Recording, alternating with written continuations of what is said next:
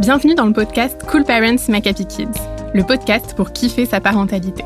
Je suis Anna Haiti et chaque semaine, j'ai le plaisir d'interviewer Charlotte Ducharme, coach, conférencière et auteure, qui vous partage ses réflexions et vous livre ses meilleures astuces, testées et approuvées. Dans ce podcast, toute ressemblance avec des personnes existantes n'est pas fortuite, puisque chaque thématique s'appuie sur un témoignage d'un cool parent, comme vous.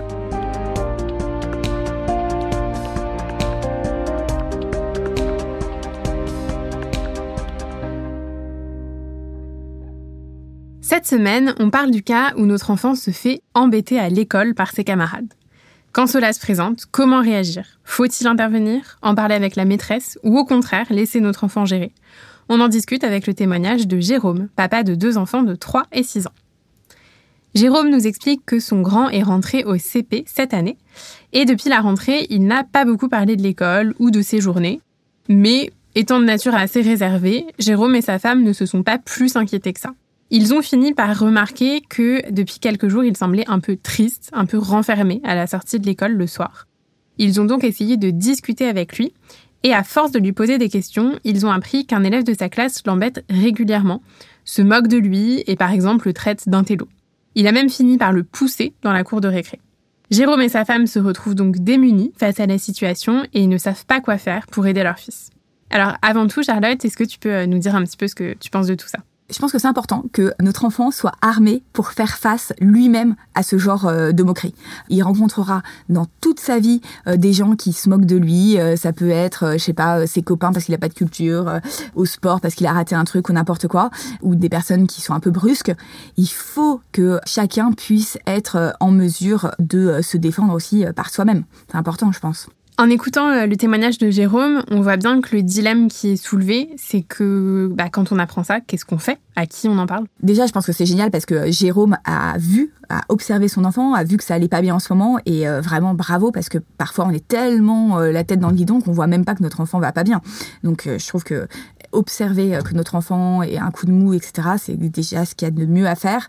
Ensuite, en parler avec lui, et qui puisse surtout être libre d'en parler.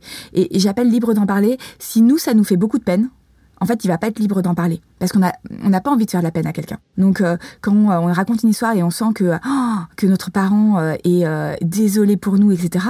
On n'a pas envie que notre parent soit désolé pour nous. Donc parfois, ça nous empêche d'en parler parce qu'on veut pas faire de mal ou de peine à notre notre parent. Donc je pense que c'est important de d'accueillir ça avec euh, aussi écoute, mais pas forcément en se disant zut c'est la fin du monde, mais en ayant plutôt confiance en notre enfant pour dépasser cette situation. Et plus notre enfant sentira qu'on a tout à fait confiance, que déjà on dédramatise la situation, que on n'est pas non plus sur euh, un meurtre, euh, des coups de fouet ou je sais pas quoi, enfin on dédramatise, ça va bien se passer, c'est pas quelqu'un qui a 30 ans de plus que lui, c'est un autre enfant. Et ensuite, avoir confiance dans le fait que notre enfant va savoir dépasser cette situation peut-être pas tout de suite, mais en tout cas va pouvoir le faire et on va avoir confiance en lui, je pense que déjà ça va être pas mal. Et alors, selon toi, est-ce que c'est bien aussi d'en parler euh, au personnel de l'école, à la maîtresse, euh, aux autres parents potentiellement, ou au contraire, est-ce qu'il faut pas trop s'en mêler? Alors, je pense que dans un premier temps, il faut essayer de se débrouiller seul. Je pense que dans la vie, on peut pas tout le temps faire appel à une autorité, à des policiers. Enfin, ça dépend des situations évidemment. Mais là, au vu du contexte, ça vaut le coup quand même de déjà de se dire, mais c'est une super opportunité pour justement donner des armes à mon enfant pour qu'il se défende seul. Parce que là, voilà, on est dans une situation où il en est capable, sincèrement. Donc, je trouverais ça dommage de faire appel à des personnes extérieures parce qu'on risque de victimiser notre enfant, de lui montrer qu'il n'est pas capable de se débrouiller seul et qu'on est obligé de demander à quelqu'un d'autre d'intervenir. Et ça, c'est dommage. Je pense que il faut plutôt euh, montrer à notre enfant qu'il il est capable, en fait, de se démener dans cette situation. Est-ce que selon toi, il y a des choses qu'on peut faire en amont pour sensibiliser euh, nos enfants à ça, avant même que ça arrive?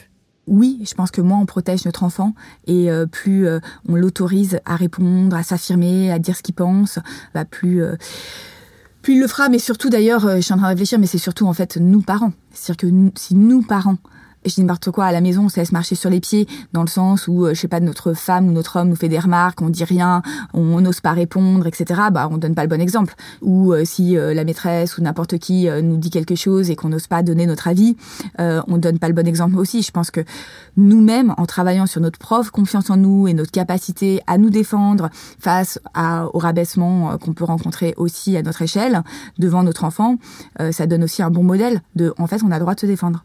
Et donc, si on est dans une situation où ça y est, c'est arrivé à notre enfant, pareil, qu'est-ce qu'on peut faire à ce moment-là? Est-ce qu'il y a des choses? Ah bah justement, là vraiment c'est une super opportunité de l'armer face aux moqueries des autres.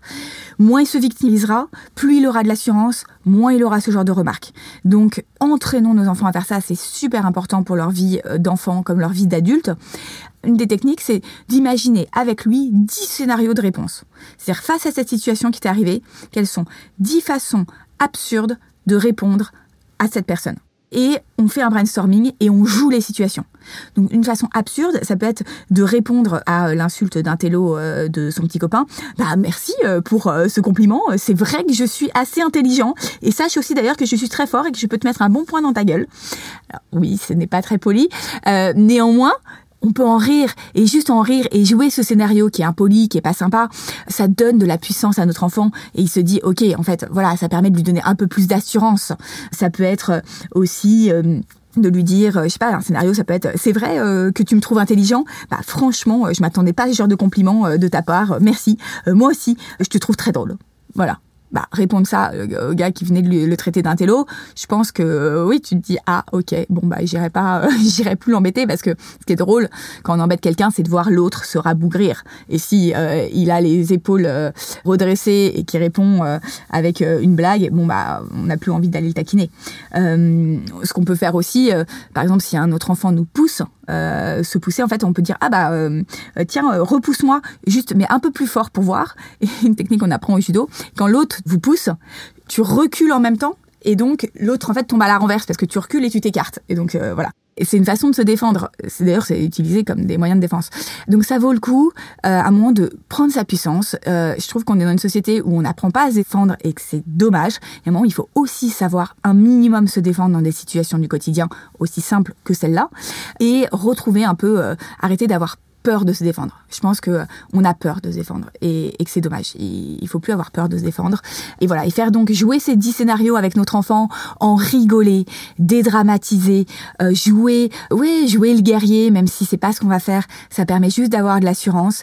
Et une fois qu'il aura cette assurance, il est très probable que la situation même ne se reproduise pas parce que l'autre sent que euh, il faut pas s'y attaquer il sent que euh, voilà qu'il a plein de flèches euh, prêtes à dégainer et qu'il euh, faut peut-être pas aller aller l'embêter et je pense que c'est la voilà la meilleure chose qu'on puisse faire pour notre enfant. Merci beaucoup. On retient donc que quand cela nous arrive, l'idéal est d'accueillir la nouvelle avec écoute, en montrant à notre enfant qu'on a confiance en lui et qu'à un moment, il arrivera à gérer, à trouver une solution. Et justement, pour l'aider à ça, on n'hésite pas à lui proposer l'astuce du jeu des 10 scénarios pour l'armer face à ça et dédramatiser aussi un peu les choses. Et surtout, rendez-vous sur le site coolparentsmacapykids.com pour nous rejoindre dans l'appli Cool Parents. On vous dit ça maintenant parce qu'il y a un grand démarrage en janvier, donc c'est l'occasion de se marrer ensemble tout en faisant des bons géants pour avoir des meilleures relations aux autres et kiffer beaucoup plus notre vie. Tout à fait. Allez sur le site, allez voir le programme de cette année, c'est très léger, ça prend zéro temps et franchement, on se marre bien. Nous espérons que toutes ces belles idées t'auront plu et surtout qu'elles t'auront été utiles. Et si tu as envie d'être accompagné par Charlotte et toute la team pour vraiment mettre en application tous ces conseils et kiffer grandir et t'accomplir, rejoins l'appli Cool Parents. Pour les milliers de parents qui se font coacher tous les mois, c'est une vraie bouffée d'oxygène, reboostante et transformante. Dans quelques semaines, tu verras déjà les bénéfices dans l'atmosphère de ta maison. Rendez-vous sur le site Cool Parents Kids.